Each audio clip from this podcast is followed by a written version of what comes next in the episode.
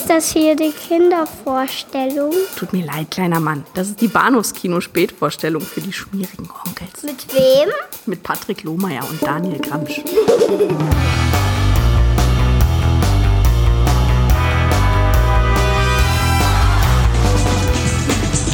Patrick, du bist so süß. Jean, Ja, Patrick? würden Sie mich zum Abendessen begleiten? Sabrina, warum tanzt du nicht ein wenig? Christy, geh runter auf deine Knie.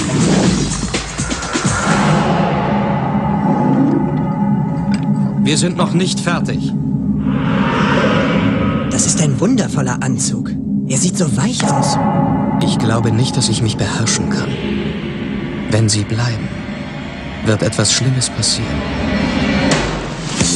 Hallo und herzlich willkommen zur Episode 308 des Bahnhofskino Podcast. Mein Name ist Patrick und bei mir ist der Daniel. Hallo. Patrick. warum, warum sagen sie eigentlich nicht meinen Namen in dem Trailer?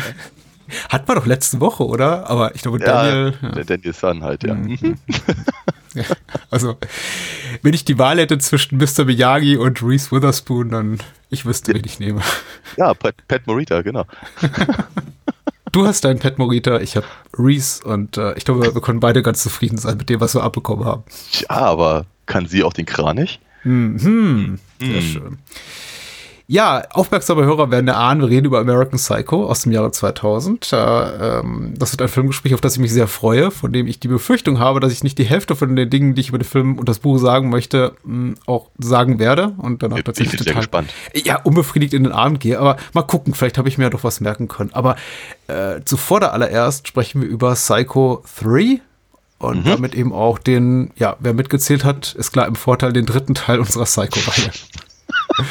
Hast es aber auch gerade nicht einfach gemacht. Sätze, die niemals enden. Das wurde uns, glaube ich, schon mal in der iTunes-Kritik äh, vorgeworfen. Von wegen, Jungs, hört doch einfach die Sätze früher Ja. auf. Ja, und wenn, wenn, ihr da draußen nicht lieb seid, dann machen wir den nächsten Podcast in Mittelhochdeutsch. Herzliebes Frauvelein. Ja. Hm?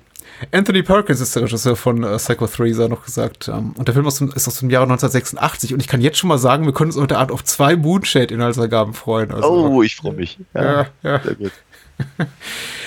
Will heißen, also summa summarum, man hört uns jetzt in den Sommermonaten ein bisschen seltener als sonst, weil wir sind mal hier und da unterwegs, haben auch andere Verpflichtungen und müssen ein bisschen urlauben, zum Beispiel nächste Woche oder vielleicht auch doch nicht. Aber dafür ist das Programm noch besser als sonst. Noch dichter, toller, explosiver. Psycho 3, äh, vorneweg gefragt, wir haben das so ein bisschen mit äh, Vorschuss, Vorschusslorbeeren be- be- belobhudelt. Ähm, ist er denen gerecht geworden, glaubst du? So Psycho 3 als besten Se Sequel der Reihe? Ähm, also bis hierhin auf jeden Fall. Und wenn sich meine, wenn sich meine Erinnerungen an den vierten Teil in irgendeiner Form bewahrheiten sollten, ähm, steht dem eigentlich auch nichts ähm, gegen, gegen das einfach mal so zu behaupten. Ja, ich hatte, ich hatte wieder viel Spaß. Ja, mal gucken. Ich glaube ich nicht so. Aber nee. Moonshade. Moonshade schreibt zu äh, Psycho 3 bei der UFDB. Norman Bates ist wieder, wieder der Hüter des kleinen Motels und auch seine mütterliche Hälfte ist wieder sehr aktiv. Die Tatsache, dass er seine richtige Mutter umgebracht hat, ist unbemerkt geblieben. Doch dann brechen in Normans Idylle wieder Fremde ein. Ein Anhalter nistet sich im äh, Motel ein, ebenso wie eine aus der Bahn geworfene Ex-Nonne. Naja, ein Anhalter ja eigentlich nicht, ne? Er fährt ja ein Auto. Ja, eben. Also, ein, ein Halternehmer? Ich weiß nicht, wie sagt man das? Äh, Ein er Mitnehmer? Richtig. Oder, oder er ist Hitcher, der Highway-Killer und ne, hat das Auto sich angeeignet und war mal ein Anhalter. Also wir Also sprechen genau von genommen- Jeff, also Jeff Fahey. Ne? Ja, genau. Wollte gerade sagen, genau genommen ist er vor allem erstmal der Lawnmower Man, aber bitte. Dieser Rolle wird er niemals entkommen. Das tut mir auch so leid, weil ich mag Jeff Fahey total. Also er ist ein total guter Sleazeback, aber äh, dieser, dieser Rasenmähermann-Rolle, die, die wird er nicht los. Der ewige Makel auf seiner äh, relativ guten Vita. Und schließlich stöbert ihn auch noch eine Journalistin auf und beginnt unbequeme Fragen zu stellen. Ja. Äh, Ein bisschen spezifischer gesagt, ich glaube, Psycho 3 spielt ungefähr einen Monat oder ein paar Wochen nach Psycho 2. Also ist ein relativ unmittelbares Sequel, zumindest in, innerhalb der internen Chronologie jetzt hier der Ereignisse. Ähm, wurde Ja. aber vier Jahre später gedreht. Vier Jahre nach Psycho 2 äh, Ich veröffentlicht. bin mir, ja, äh, ich, bin, ich bin mir gar nicht so sicher, ob das wirklich so unmittelbar danach, danach spielt. Also, Na, es gibt doch noch diese vermissten Mel Meldungen in der Zeitung, so von wegen, wo ist Emma Spoon? ja, ist richtig. Und sag mal, die Mumie ist auch noch ein bisschen frischer, aber ähm, Ja, na gut, okay. Ich lasse mich Ich, doch ein. ich, ich mutmaße mal. Ich glaube, es gäbe keine Vermisstenmeldung mehr, wenn sie jetzt irgendwie schon drei oder vier Jahre verschwunden wäre. ja, Also aber wenn's- ein halbes Jahr bestimmt. Ein halbes Jahr Ja, natürlich, klar. Ja.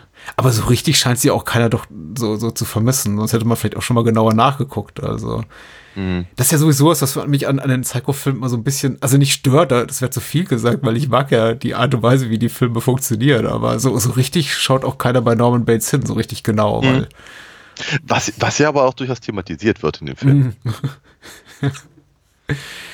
Ja, Regie Anthony Perkins und äh, solche Filme sind immer besonders interessant, also gerade wenn es eben um jemanden wie Perkins geht, der ja quasi mit seiner Figur eins geworden ist im Laufe der Jahre, der schon so ein bisschen auch so eine Art ist wie, wie, wie ein Robert England, den man einfach hauptsächlich mit einer Filmrolle identifiziert.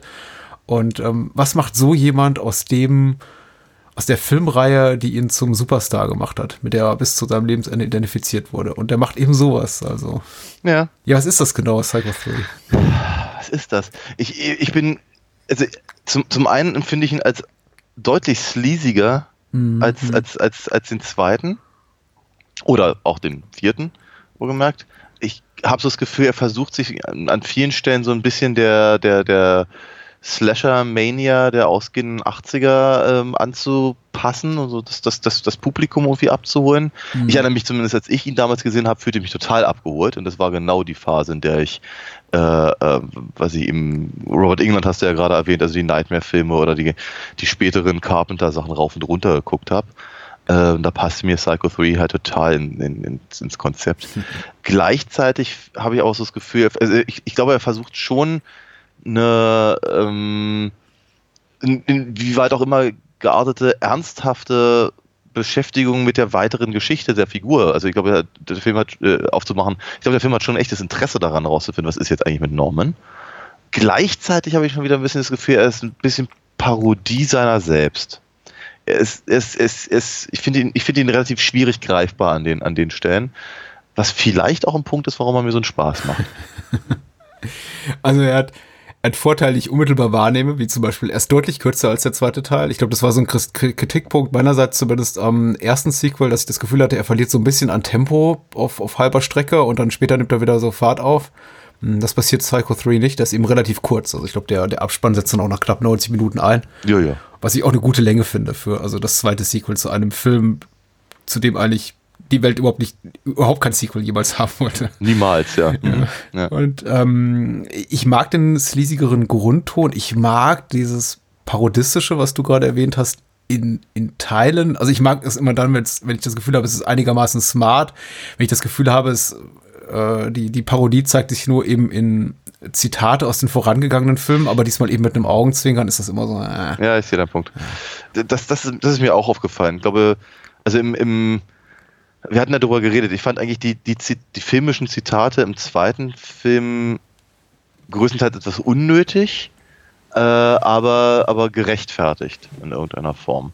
Weil es halt, ja, weil es halt natürlich in irgendeiner Form das Publikum auch daran erinnern musste, guck mal, das war vor 22 Jahren.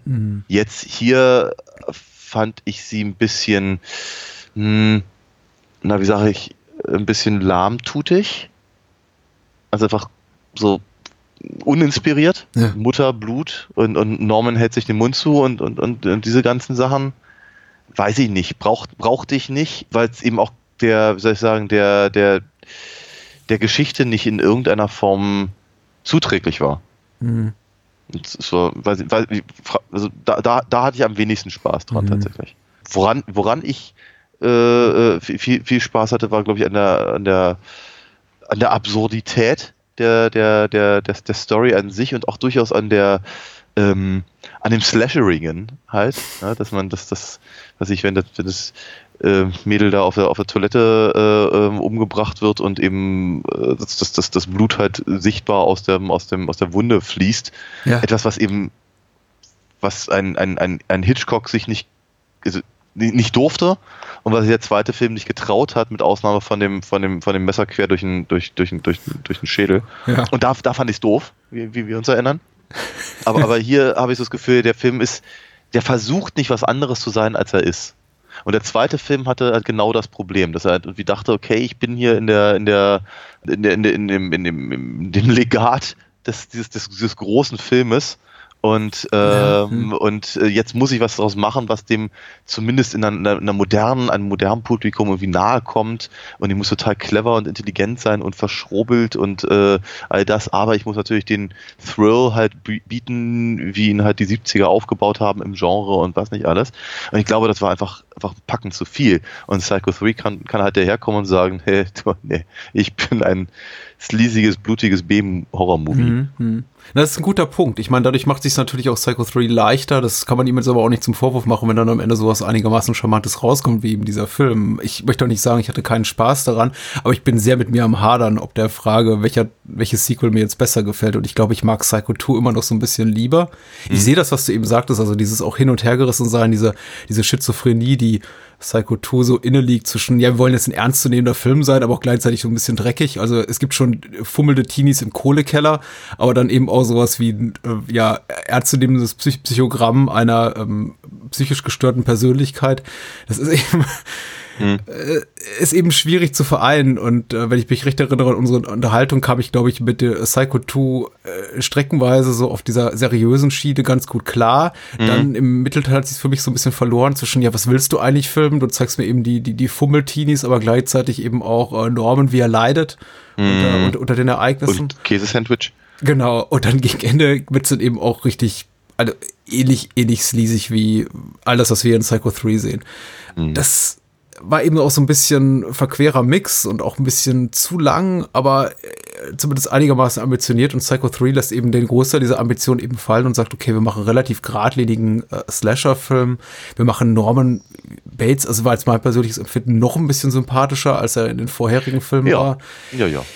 Und das ist eben, also mich unterhält das sehr gut, aber ich gehe emotional dann nicht so wirklich mit. Im, Im zweiten hatte ich noch mehr emotionale Anknüpfungspunkte, vor allem an Norman, als, als jetzt eben hier, wo ich schon so das Gefühl habe, also mich immer öfter da saß und dachte einfach, ja, im Ernstfilm? Du, wa- wa- was willst du von mir? Also habe ich mich jetzt nicht zum ersten Mal gefragt, ich habe auch Psycho 3 nicht zum ersten Mal gesehen, aber ähm, jetzt wiederum äh, in so einem Moment, den ich mir dachte, ja, tatsächlich sollen wir wirklich mit Norman mitfiebern, dass er nicht erwischt wird, wenn er einfach unschuldige, was sind das, Rugby-Football-Fans da äh, mordet? Oder ähm, gut, keinen stört's, wenn Jeff Fahey, da Duke, Dwayne äh, umgebracht wird, der der vergewaltigende Musiker, Rocker, wie, wie auch immer. Aber ähm, auch diese Liebschaft zwischen Maureen und äh, Norman, äh, ich war mir nicht so sicher, ob der Film wirklich von mir erwartet, dass ich, dass ich das ernst nehme, weil er schon relativ viel investiert. Ja, ja. Also Ernsthaftigkeit, auch durchaus große Posen. Äh, Ich bin mir nicht sicher. Also der, der Film hat mich etwas ratlos zurückgelassen. Ich habe mich durchaus amüsiert, aber es ist wenig hängen geblieben. Also und vor allem keine ein, eindeutige Haltung in, in, in Sachen, soll ich dich jetzt ernst nehmen, Film, oder willst du einfach, dass ich mich mit dir über das ganze Psycho-Universum lustig mache? Und auch Norman Bates als Figur. Also das lustig machen habe ich tatsächlich nicht gesehen. Also ich glaube, ich hab's, nein, das ist zu viel gesagt, ja. Ich nehme das zurück. also ich, ich die, die, die großen Gesten und die leichte Ratlosigkeit, das, das kann ich auf jeden, ja, das kann ich auf jeden Fall total nachvollziehen. Ähm, ich glaube aber, dass der Film versucht, zumindest an den Stellen, wo er, wo er genau das ähm, umsetzt, ich glaube, da ist er empathisch in irgendeiner Form und macht dir wirklich ernstzunehmende Gedanken, wo geht's denn, wo geht's denn lang mit, mit, mit, mit Normen? Ne? Also im Prinzip äh, ist es nicht so, als würden die Vorgänger das wirklich ernsthaft unterstützen, aber er macht jetzt im Prinzip die, äh, die Idee auf, dass die, dass die Geschichte wie in einer Trilogie, ja, also ne, der dritte als, als, als Ende quasi, ähm, was ja nicht stimmt, aber bitte, sagen wir mal so die, die, äh, die, keine Ahnung, die Menschwerdung von, von Norman irgendwie, oder die Heilung von Norman oder das sich Lossagen von der Mutter äh, ähm, halt schildert. Was nicht unbedingt so die Grundaussage der anderen beiden Filme ist. Hm. Vor allem nicht des ersten und beim zweiten eigentlich genau das Gegenteil davon. Das, ich meine, ich glaube, ich glaub, es kommt nicht von irgendwo her, dass eben äh, Maureen äh, eben eine gescheiterte Nonne ist. Ja. Und Dass, dass, dass, dass, dass, dass, dass, dass sie mit ihrer natürlich, nat- natürlich in, diesem, in, sehr, in, sehr, in sehr komischen Quasi-Religiosität von Slasher-Filmen äh, quasi als reine, reine Seele da irgendwie in das, in das, das Leben von, von Norman kommt. Und ähm, eher aber es ist der Sieg quasi erretten soll und kann Ja. in irgendeiner Form. Und, und, und durch ihren, durch ihre, durch ihre Aufopferung, durch ihre, äh, ihre- ihren, ihren, ihren Tod, äh, kann sich dann praktisch Norman letztlich überhaupt erst von, von seiner Mutter lossagen. Ja, mit Ausnahme natürlich der allerletzten Szene. Spoiler. Aber ähm, ich glaube, ich glaube, ich diese- das, das, das, das versucht, das versucht äh, Psycho 3 tatsächlich in irgendeiner Form zu vermitteln. Und da finde ich ihn gar nicht mal, ich finde ihn nicht doof dabei, ganz im Gegenteil. Er- er- Es Nein. ist, es ist weit, weit, weit davon entfernt, wirklich originell oder clever zu sein, aber zumindest ist der Film äh, subtil genug dabei, ähm, um einem das nicht auch noch, was ich gerade versucht habe zu sagen, keine Ahnung, durch den Sheriff sagen zu lassen oder sowas. Ja, ja. Äh, und er spielt halt mit diesen Konventionen, die halt ein Slasher-Film ähm, Anno 86 halt auch schon so mitbringt. Ja, Ja. Und kann- kann, sich einigermaßen darauf verlassen, dass das Publikum das versteht. Ja, Und dann- richtig. Und dann, dann natürlich einfach nur so, so, so, ironische Momente, wie das eben Norman mit dem Messer in der Hand und der, und der Perücke auf dem Kopf von, von Maureen halt für, äh, äh, für, für die Jungfrau Maria gehalten wird. Ja, Das ist auch einer, also so Stichwort, der Film ist nicht doof. Äh, Ich stimme dir absolut zu. Das ist eben auch für mich einer dieser absolut nicht doofen, sondern ehrlich gesagt sehr, sehr schlauen Momente. Also die, überhaupt diese ganze Handlungswendung oder ich möchte nicht sagen, es ist kein Twist, aber es ist so ein bisschen narrativer Hakenschlag in dem Sinne, dass wir natürlich jetzt äh, erwarten, die Dinge gehen ihre üblichen Wege. Maureen steigt bei ihm ab und wird dann früher oder später das Zeitliche segnen.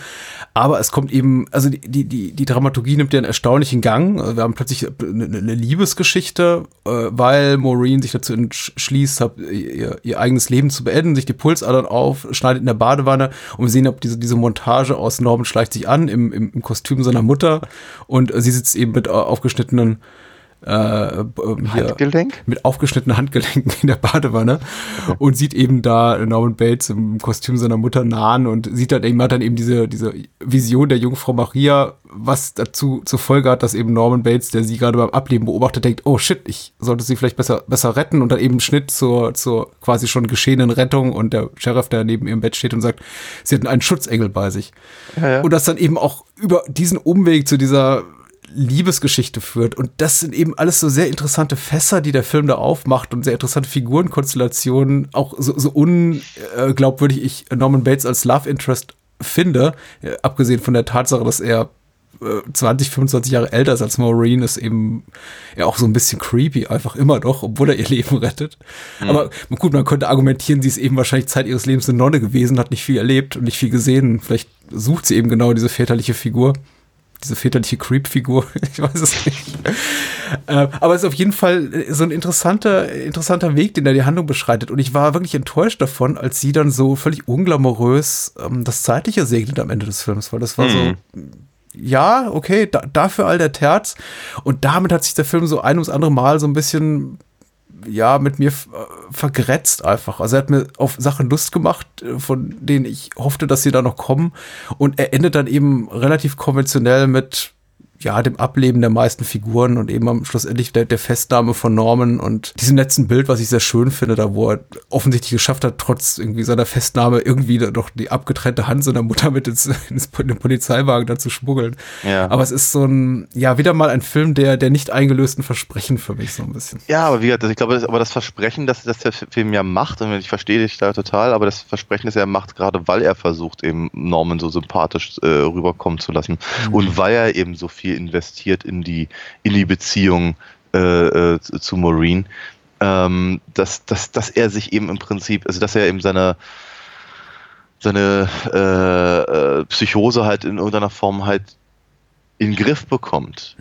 Und wenn sie dann ablebt, äh, wie Arbogast, also mehr oder weniger die Treppe runterstürzt, aber dann eben an dieser, an diesem, an diesem, also ausgerechnet natürlich auch an dem, an diesem Amor-Pfeil sich Ja. auf, aufspießt. Ne? Ich meine, das ist, das ist, also sagen wir mal, von der, von der Symbolik her ist das, ist das in etwa so subtil wie, naja, wie der, wie der, wie der Tommy-Film. Also, äh, Wie, wie die Schaufel über Emma Spools Hinterkopf im, im ja, zweiten oder so. Teil, Ja. oder sowas, ja. Und ähm, genau, jedenfalls, aber ja, das, das, das bringt das halt alles so in, so in Gang.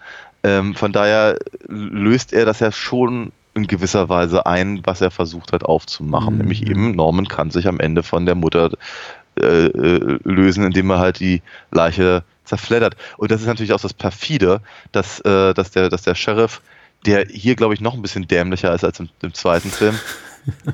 Auch wobei ich mich freue, dass er den gleichen Schauspieler gekriegt hat. Ja, immerhin, ja. Hm. Ja, aber dass er, dass er eben ähm, sagt irgendwie, Mensch, Norman, ja, habt ihr habt ihr vertraut und all das, konntest du das nur, nur machen, jetzt, jetzt lassen sie sich nie wieder raus. Und äh, eben Norman dazu sagen kann, ja, aber ich, ich, ich, ich, ich werde aber frei sein, weil er sich von seiner, seiner Mutter äh, losgesagt hat, was ja dann gleich wieder im nächsten, in der nächsten Einstellung äh, ad absurdum geführt wird. Ja. Ich, befürchte, ich kann zu Psycho 3 gar nicht so viel sagen. Ich finde es eine interessante Idee. Ich glaube auch äh, Anno 1986 und ähm, ja, ein Sequel später konnte man wahrscheinlich auch nicht viel mehr da, da rausholen. Ich finde interessant, dass ausgerechnet das hier jetzt unter der ähm, ja, inszenatorischen Hand von Anthony Perkins entstand, weil es ja auch schon mal, ich meine, er hat das Drehbuch nicht verfasst, aber äh, schon, glaube ich, auch so, zumindest wahrscheinlich zum Teil widerspiegelt, welchen welchen Blick er selber auf die Figur hat, die er zum Teil mitgeschaffen hat. Ja, natürlich. Und ähm, das ist so einer, den ich eben nicht in allen Belangen teile. Und da liegt, glaube ich, für mich so die Schwierigkeit, Zugang zu dem Film zu finden. Aber wie gesagt, Ja. abgesehen von der Schwierigkeit, es hab, ich habe unglaublichen Spaß gehabt. Also als Slasher-Film mit, mit sehr, sehr vielen auch, jetzt nicht nur Anleihen und also Referenzen an die eigene Reihe, sondern eben auch an andere Filme. Also allein dieser, dieser Vertigo-inspirierte äh, Prolog, der ganz toll ist hier mit, Mhm. äh, Ja. der eben sehr an, an Judy bzw. Madeleines, oh, sorry, Spoiler für Vertigo, mal kurz nicht hin, hinhören, wer Vertigo nicht gesehen hat, also an Judy bzw. Madeleines in, in Vertigo vorgetäuschten Selbstmord erinnert, Ja. in, dieser, in diesem Nonnenkonvent. Ja, Das ist und, schon, und das nicht, schon- nicht nur vorgetäuschten Selbstmord, sondern den, den, den, den tatsächlich, das, das, das, tatsächliche Ableben. Ja, Weil sie fällt genau. ja runter, weil sie halt diese Nonne da in dem, im, im Schatten sieht. richtig. Ja. Ja. Ja, ja, es ist ziemlich, ja, es ist ziemlich cool, tatsächlich. Ich meine, ganz ehrlich, dass, dass Patsy, es ist, ja, genau, P- P- Patsy da auf, dem, auf der Toilette umgebracht wird, ist natürlich, es ist einer der wenigen Referenzen an den ersten Film, die ich tatsächlich ganz witzig finde, weil es ja damals wohl in, in, in, zumindest in den USA einen großen Aufschrei gab, dass da eine Toilette zu sehen war, die war auch noch offen und wurde auch noch gespült. Mhm. Ja, und jetzt in, im, im, im dritten Film, ähm, äh, mehrere 20 Jahre später äh, äh, sehen, sehen wir dann, wie eine eben tatsächlich auf der, Sitz, Toilette sitzt und, und ihr Geschäft verrichtet, um dann da um, umgebracht zu werden mit, mit Blut aus Wunden und allem. Das fand ich tatsächlich ganz nett. Aber als Referenz halt. Ich habe dich unterbrochen, entschuldige. Nee, überhaupt nicht, überhaupt nicht. Ähm, wie, wie glaubwürdig fandest du oder nachvollziehbar war es für dich, dass äh, Maureen äh, Coyle Norman an Marion Crane erinnert? Weil ich meine, der Film gibt hier alle Mühe und es ist technisch sehr, sehr gut gemacht, also mit diesen äh, Schnitten da zum, zum äh, 1960er Film und Ja. dann eben auch dieser Überblende vom Schwarz-Weiß-Material auf äh, äh, hier Diana Scarlett, der, der Schauspielerin, die hier ähm, Maureen Coyle spielt in, in Schwarz-Weiß, dann auf Farbe und dann quasi in der Marion Crane nach ihrem Ableben unter der Dusche Pose. Also das ist schon irgendwie cool gemacht, aber ich ich wäre jetzt nicht so drauf gekommen, ehrlich gesagt, als ich die Schauspielerin sah, weil sie hat jetzt nicht die große Ähnlichkeit. Nein, überhaupt nicht. Ich hatte eigentlich eher das Gefühl, dass sie mehr Ähnlichkeit hat mit McTilly.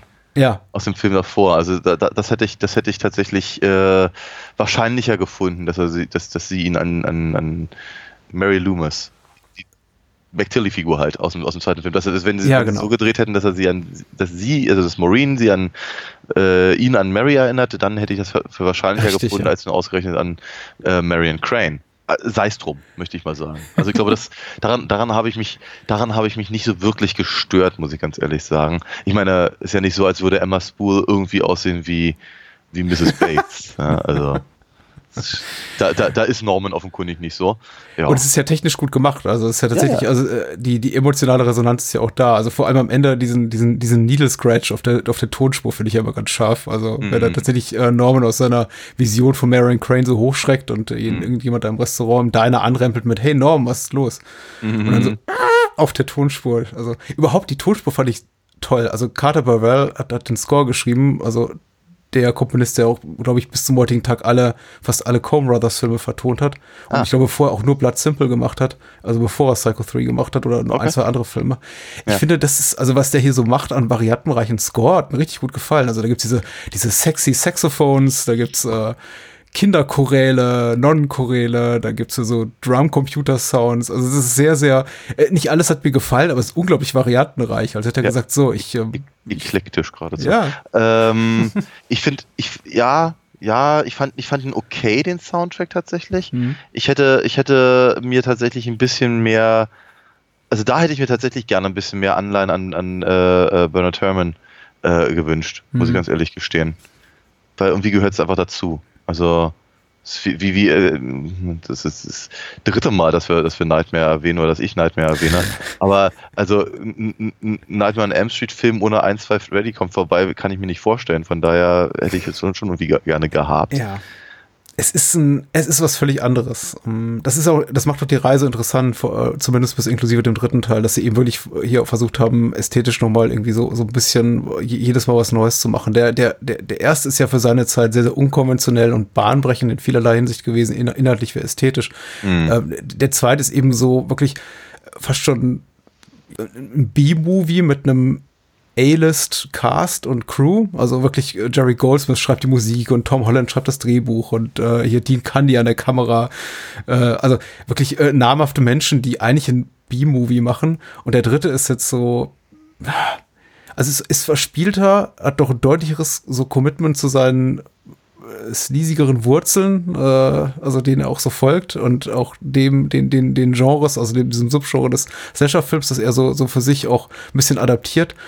Aber also ich finde es interessant, möchte ich sagen. Also ich, ich weiß das durchaus zu schätzen an den Filmen. Sie machen mir deswegen eben auch, auch Spaß. Ich habe nicht das Gefühl, wie bei anderen eben rein, und wir reden, wir, wir werfen oft das, äh, den Begriff des Slasher-Films hier rein. Also gerade viele Slasher-Filme rein sind immer nur Variationen des ewig gleichen und machen deswegen überhaupt keinen Spaß. Und Psycho 3, auch wenn ich ihn nicht für vollkommen gelungen halte, muss ich sagen, ist eben noch so variantenreich und so anders, auch als die Vorgänger, auch wenn er inhaltlich mir wirklich nicht mehr viel zu erzählen hat.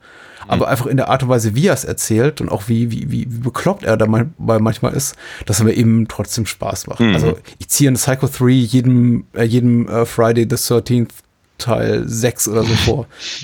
So, so weit kann ich dann doch gehen. Ja, sehr schön.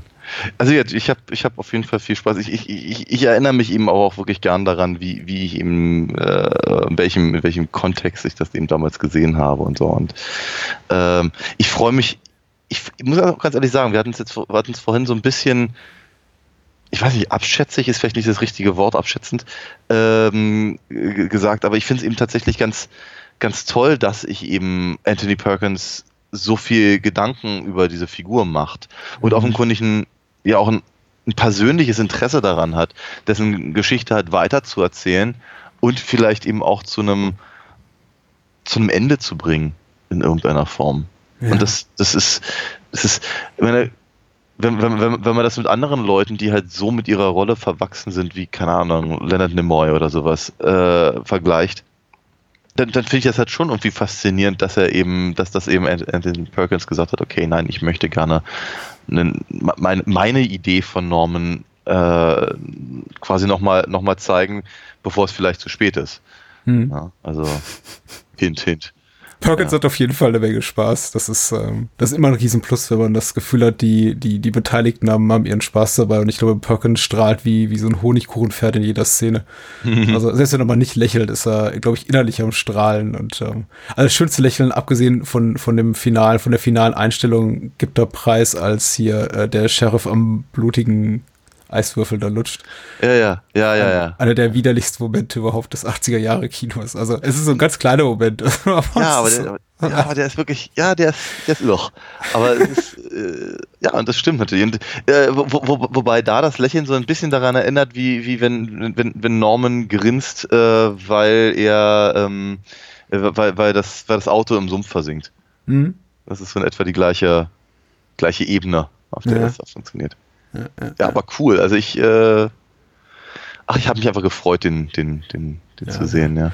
Also Mrs. Spool ist schon ganz schön bröckelig. Also wenn der Film tatsächlich, das spreche ja dafür, weil du das in Frage gestellt hast, vielleicht auch zu Recht, dass der Film vielleicht doch später spielt, also mehrere Monate nach den Ereignissen des ersten Teils. Also Mrs. Spool wirkt nicht mehr ganz taufrisch. Also äh, äh, Norman beherrscht ja offensichtlich die, die, Kunst, die, die Kunst der Taxidermie, aber also äh, mit den Vögeln hat er ein bisschen mehr Geschick als jetzt mit seiner leiblichen Mutter. Die sieht schon, also die, die lässt, lässt sich am Ende relativ leicht zerlegen. ja. Also überhaupt, da, das ist für mich Die- eines die- Die, die dann letztendlich auch gar nicht seine leibliche Mutter ist, muss man ja auch mal sagen. Ja, natürlich. Das ist, kommt ja alles raus in diesem Exposition-Dump von äh, der Journalistin. Das ist, äh, Die, also eigentlich nur, das- die eigentlich nur in dem Film ist, um genau diesen, diesen, diesen Dump vorzunehmen, oder? Ist, äh, also ich muss ja sagen, wir haben uns ja mittlerweile, also nicht, nicht erst seit dem Podcast, schon, schon viele Jahre zuvor mit diesen ganzen Genre-Mechanismen so angefreundet. Ich, ich habe mittlerweile richtig Spaß daran, weil wenn man weiß, was kommt, ich in dem Moment auch damals, als ich den Film zum ersten Mal gesehen habe, ich habe den eben in sehr viel reiferem Alter gesehen, als du es damals äh, mutmaßlich getan hast, Ja. wusste ich, was da kommt. Ich dachte, diese Figur ist genau dafür da, uns nochmal Zuschauern am Ende die Handlung zu erklären. Und genauso kommt es dann auch. Also Norman steht ihr gegenüber mit erhobenem Messer und sie so, Achtung, Achtung, ich erkläre dir jetzt mal was. Und während der Flucht irgendwie gibt sie eben all die Sachen wieder, die sie da ermittelt hat und äh, die wir unbedingt wissen müssen. Aber naja, Hm. es nützt ihr nichts. Nee, es ist schön. Und wie gesagt, also au- ausgestopfte Tiere ist ein tolles Motiv. Äh, Der, der erste Auftritt von Norman ist spitze. Also habe ich mir hier noch notiert, ist, glaube ich, mein liebster Moment, in dem er so an, diesen, an diese Vogeltränke rantritt, die, wo er vergiftete Körner ausgelegt hat und dann eben diese toten Vögelchen einsammelt. Das ist mal ein guter erster Auftritt. Mhm. Ja, Jetzt, jetzt, jetzt bin ich an dem Punkt, an dem ich sage, ich weiß gar nicht mehr so, so genau, was ich darüber Nö, ich auch soll. nicht. Das war's. Das war's. Ja, ich Das- finde den, ich, ich, ich find den echt süß. Mag den. Bis zum vierten. Da werden wir da wahrscheinlich nicht mehr ganz so viel Spaß haben. Aber Na, mal gucken. Mhm. Und da kommen ja auch noch drei, so ist ja nicht. Ich dachte, wir kommen drum rum, aber okay. Also du meinst, wir sprechen noch eines, eines Tages über diesen TV-Film? Ja, klar. Und über, und über Gus Van Sant auch. Ja, über den auf jeden Fall. Bei dem anderen, naja gut. Lad mich nur mal zu einem Bier ein vorher, bevor wir das machen. Währenddessen, oder? ja. Völlig, äh, völlig ohne Alkoholeinfluss äh, frage ich dich jetzt, wo kann man dich denn online finden, wo man auch deine Kunst erwerben kann? Und bitte hört uns zu, weil nicht jetzt wegdrücken, das ist ganz wichtig. Also Ich, ich, ich finde ich find eigentlich auch, ja. Ich meine, es ist zwar nicht so, als würde ich jemals irgendwie was anderes sagen, offenkundig, aber man kann natürlich auf alinafox.de gehen und dort kann man den Shop betätigen und dort kann man dann tatsächlich Comics von mir kaufen, die ich persönlich signiere und rüberschicke mit der Zeichnung dazu, wenn denn das so gewünscht ist. Viel mehr ist auf der Seite nicht drauf. Aber beim, bei comicwerk.de, da kann man dann auch mal tatsächlich sehen, was ich so zwischendurch ähm, gezeichnet habe, was man dann eben kauflich erwerben kann. Wenn man diesen Podcast unterstützen will, dann kann man das über Patreon und Steady tun. Ich muss die Links nicht sagen, die findet man auf bahnhofskino.com oder man googelt sie sich einfach. In diesem Monat gibt es eine Bonus-Episode zu Zombie 3, sehr lustiges Gespräch mit dem André Wenzel zu einem nicht so tollen Film. Wir haben ihn geguckt, damit ihr es nicht wisst. Und ähm, ich glaube, das sind äh, lohnende 80 Minuten. Ansonsten gibt es ungeschnittene Episoden und Previews und alles Mögliche für Supporter. Äh, wer keine Kohle hat, bitte einfach uns nett bei iTunes bewerten oder bei Stitcher folgen oder bei, ich weiß nicht, bei Spotify abonnieren, was es eben alles so gibt. Lasst mal einen netten Tweet über uns raus oder einen netten Facebook-Kommentar oder bloggt über uns. Keine Ahnung. Wir haben keine Kohle und zu wenig Aufmerksamkeit. Ähm, teilt euren Freunden mit, dass man uns hören sollte. So, das war's. Ich, ich möchte mich auch gar nicht so gerne über hier äh, ja, Honig in meinen eigenen Bart schmieren, sondern viel lieber über American Psycho reden. Ja, lass uns das tun. Ein Filmgespräch, auf das ich mich sehr gefreut habe, muss ich sagen, lange, lange Zeit. Und das fällt ja so, naja, also steht mit einem Fuß, möchte ich fast sagen, so in unserer Skandalfilmecke. Ich war mir nicht ganz sicher, ob wir den nicht vielleicht sogar im Rahmen unserer Skandalfilmreihe machen sollten, genauso Ja. wie Anno vor ein paar Wochen Psycho. Dann erschien er mir doch nicht als skandalös genug, weil der eigentliche Skandal war ja beim Erscheinen von American Psycho der Film bereits verklungen, möchte ich sagen. Das, Ja. äh, ja. Das, der Skandal war eigentlich eher das Buch. Mhm. American Psycho von Mary Herron nach dem Roman von Brad Easton Ellis. Ähm, das Drehbuch schrieben Mary Herron und Guinevere Turner, die auch eine kleinere Rolle hat. Wenn ich ihren Namen falsch ausspreche, sei es mir hoffentlich verziehen.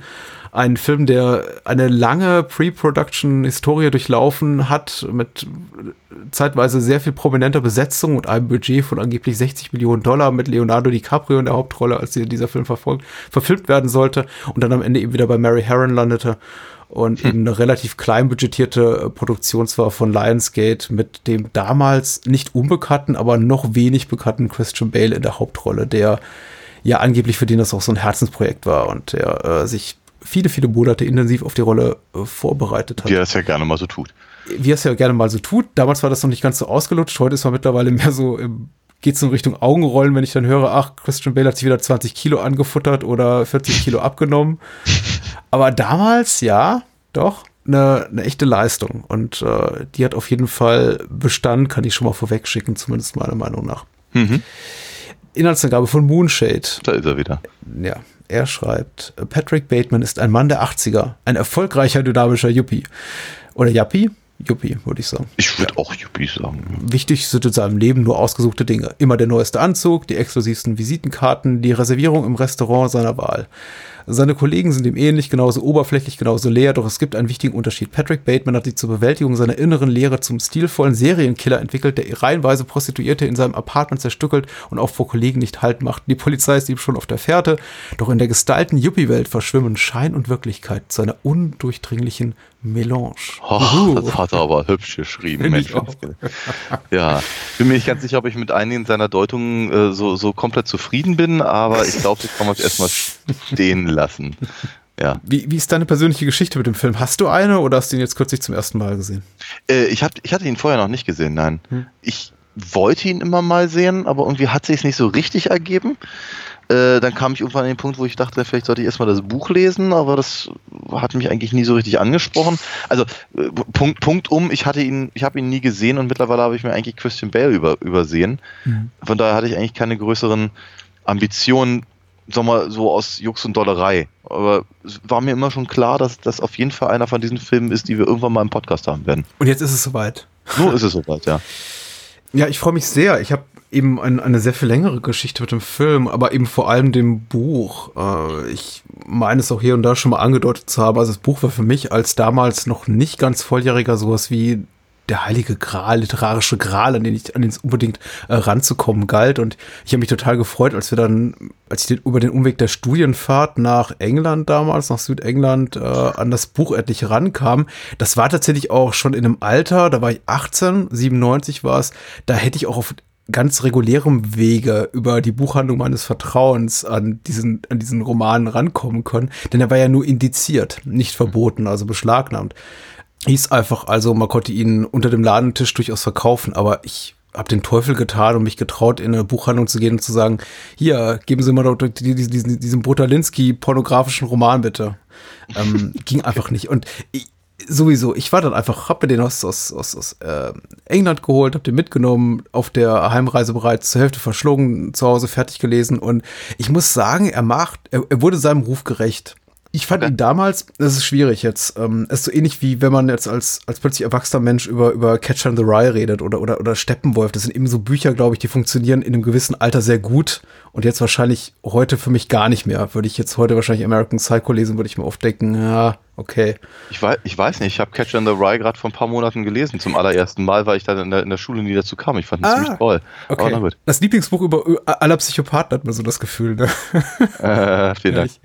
Nein, ist so. Also ich würde es ja, äh, also wenn, wenn äh, Mark Chapman unter anderem hat es ja, äh, glaube ich, gelesen, kurz Der- nachdem er hier John Lennon John Lennon hat. ja. hat, ja, genau. ja, sie haben ihn festgenommen, äh, sitzend auf einer Bordsteinkarte mit Catcher the Rye in der Hand. Und es gibt auch andere, andere Serienmörder auch, die äh, Catcher in the Rye als, als ihr Lieblingsbuch bezeichnet haben. Deswegen gibt es Okay. diese interessante äh, Theorie, dass da irgendwas drin steckt, was Leute zu üble Taten veranlasst. Aber Hey. Was natürlich ziemlicher Bullshit ist, aber was natürlich totaler Bullshit ist. aber es, es, es, es, hat natürlich was mit einer, mit einer sehr unfertigen Person zu tun, die sehr, sehr selbstzentriert ist. Vielleicht hat das was damit zu tun. Hm, Egal. Ist ein ganz, andere, ganz, anderes, ganz anderes Thema, ja. Mhm. Äh, ja, das Buch wurde seinem Ruf gerecht für mich. Ähm, hat mir Spaß gemacht. Ist wahnsinnig langweilig, muss man einfach sagen. Es passiert unglaublich wenig in dem Buch, wie auch in dem Film, wenn man es einfach nochmal so für sich rekapituliert, die Handlung äh, feststellen muss, ist es nicht besonders interessant. Also da ist irgendwie keine besonders spannender, da ist kein besonders spannender Krimi-Plot drin. Die meisten Handlungsstränge beginnen irgendwie mittendrin und enden irgendwo, aber nicht an einem Punkt, der irgendwie in einer Weise befriedigend ist. Und das Buch ist eben ähnlich. Also es sind Seiten um Seiten um Seiten. Ja, wie die Landschaftsbeschreibung bei Tolkien sind es eben in, in Brad Easton Ellis Buch die Beschreibung von Markenanzügen und Ja. äh, Wodkaflaschen und Restaurants und allen möglichen Luxusartikeln. Das ist etwas, was im Film ein bisschen fehlt, auch weil einfach man nicht äh, sich die Markenrechte sichern konnte für den Film. Aber was im Buch eben unglaublich gut geht, dass er eben seitenlang über einen Armani-Anzug schwadroniert. Und, und, und solche Geschichten eben. Das, der, der Film verkürzt das alles so ein bisschen, aber äh, im Buch ist das eben alles noch intensiver und auch nervtötender, aber dadurch eben auch nochmal so ein bisschen innervierender und irgendwie wirkungsvoller. Äh, und dann, also das Wichtige an dem Buch war ja natürlich für mich, also beziehungsweise das, was, worauf ich irgendwie heiß war, die ganzen Szenen, weswegen man äh, das Buch dann eben zwischenzeitlich auf den Index gesetzt hatte, ist es mittlerweile nicht mehr. Und ich muss sagen, das ist echt harter Tobak und das würde ich auch in keinem Film so sehen wollen. Der, der Film gibt so ein bisschen Hinweis darauf, was im Buch vorkommt, in dem Moment, in dem eben Jean am Ende des Films so die, die, diese, diese Notiz, äh, dieses Notizbüchlein davon Patrick Bateman durchblättert und eben all diese, diese Krakeleien sieht. Und man kann sich dann einfach dazu denken, ja, das wird im Buch dann tatsächlich seitenweise beschrieben, was da passiert. Also inklusive Tiere in Körperöffnung einführen und Menschen von innen auffressen lassen und so. Also das ist unangenehm. Und dann verging ganz lange Zeit und ich habe das Buch mittlerweile vergessen. Dann kam American Psycho raus und ich, äh, er hat eigentlich keinerlei Skandal provoziert. Ganz im Gegenteil. Ich glaube, die Leute waren auch nicht so hin und her gerissen in ihrer kritischen Wahrnehmung wie bei dem Buch, wo viele sagten, ja, ist der letzte Schund und die andere Fraktion sagte, ja, ist ganz tolle hohe Literatur. Äh, beim Film waren sich alle relativ einig. Der ist äh, relativ großartig, war so, so war meine Wahrnehmung. Aber wie Ja. geht's dir? Also ganz abgesehen davon, dass ich äh, also zu, zu, zumindest was die was die Wikipedia weiß über die ähm, die Wahrnehmung des Films, war das glaube ich nicht ganz so ähm, ganz so deutlich. Also gerade nachdem er irgendwie in Sundance rauskam, waren wohl einige schon der Meinung, dass er irgendwie e- e- entweder entweder einfach so, so glorios scheitert in dem Versuch irgendwie das darzustellen, was das Buch eben offenkundig bringt, oder aber eben einfach ein bisschen öde ist oder vielleicht einfach komplett misogyn. Ähm, also von daher hatte ich so als Außenstehender hatte ich irgendwie nicht das Gefühl, dass das halt wirklich alles so eindeutig ist. Äh, wobei natürlich mir schon klar ist, dass der Film mittlerweile auf jeden Fall äh, einen, einen, einen, einen gewissen Kultstatus zumindest genießt. Meine, eig- mein eigener Eindruck war, ich fand den, ich fand den schon sehr, sehr, sehr, sehr gut, jetzt so spontan. Ich hatte, hatte äh, Spaß ist nicht das richtige Wort, glaube ich, aber ich, ich habe, ich dachte schon zeitweilig, boah, der ist ganz schön böse, ne? Also so von der, von der, von, von, von seiner, von seinem, seinem, seiner satirischen Kritik her, erinnerte er mich sogar so ein bisschen an, äh, bezogen auf ein anderes, auf eine, auf eine andere Szenerie, auf einen anderen Umfeld, aber ich musste so ein bisschen an Shock Treatment denken. Ähm, Hm? ähm, einfach so in diesem, in diesem wo, wo ich mir so, uh, oh, ihr seid aber auch gemein, ne? Also immer da, wo es weh tut. Vielen Dank. Macht mir gerade kein gutes Gefühl. Genau, aber das, das, das, fand ich halt äh, spontan sehr gut. Ich meine, Christian Bale ist brillant. Also, das muss man ihm mal ganz ehrlich lassen. Er ist, er ist sich auch vor allem nicht zu doof, irgendwas zu tun. Also auch nöt, nötigenfalls, also wenn das, wenn das alles nicht funktioniert hätte, äh, oder Mary Harron vielleicht eben auch nicht so eine gute Regisseurin wäre, äh, äh, hätte, das, hätte, hätte die Performance auch komplett seine, seine Karriere beenden können. Ich, ich sehe da halt ganz viele Punkte, wo ich irgendwie denke, wow, dass du dich das traust, ist, ist erstaunlich, aber ist halt so eine, ja, ist eine, eine von diesen, von diesen, von diesen Momenten, glaube ich, wo wo sich halt unter Beweis stellt, äh, ob sowas halt angenommen wird oder nicht. Ähm, ich habe noch ganz viele andere Gedanken dazu, vielleicht kommen wir dazu da- auch noch. Ich, äh, ich fand den Film selber relativ, auch relativ langweilig im, im Sinne der, des, des Plots tatsächlich. Ja. Also das, das, das, was man so als Plot identifizieren kann, äh, hat mich nicht so richtig nicht so richtig mitgenommen. Ich war halt tatsächlich mehr, mehr äh, interessiert eben tatsächlich an der Performance von Christian Bale äh, oder einfach auch an den, an den Themen, die da gezeigt werden oder den Thesen, die da verhandelt werden. Äh, wobei ich mich auch ein ganz kleines bisschen fr- gefragt habe, wie aktuell ist das eigentlich alles? Äh, Wenn man, wenn man halt im, im Jahr 2000 einen Film macht, äh, über, äh, basiert auf einem Buch aus dem Jahr 92, das sich bezieht auf eine, auf eine Kultur der Mitte, Ende 80er. Äh, fiel, mir- fiel mir manchmal der Bezug ein bisschen schwer, außer dass ich mich halt natürlich daran erinnern kann. Ähm, und da hatte ich halt schon das Gefühl, dass das, äh, sagen wir mal, eher in der in der zweiten Hälfte des Films, wenn es halt ein bisschen, bisschen wirr wird, ein bisschen, bisschen Naked Lunch-artig, dass dann äh, ähm, Mary Harron es tatsächlich schafft, einen, einen Aktualitätsbezug reinzubringen.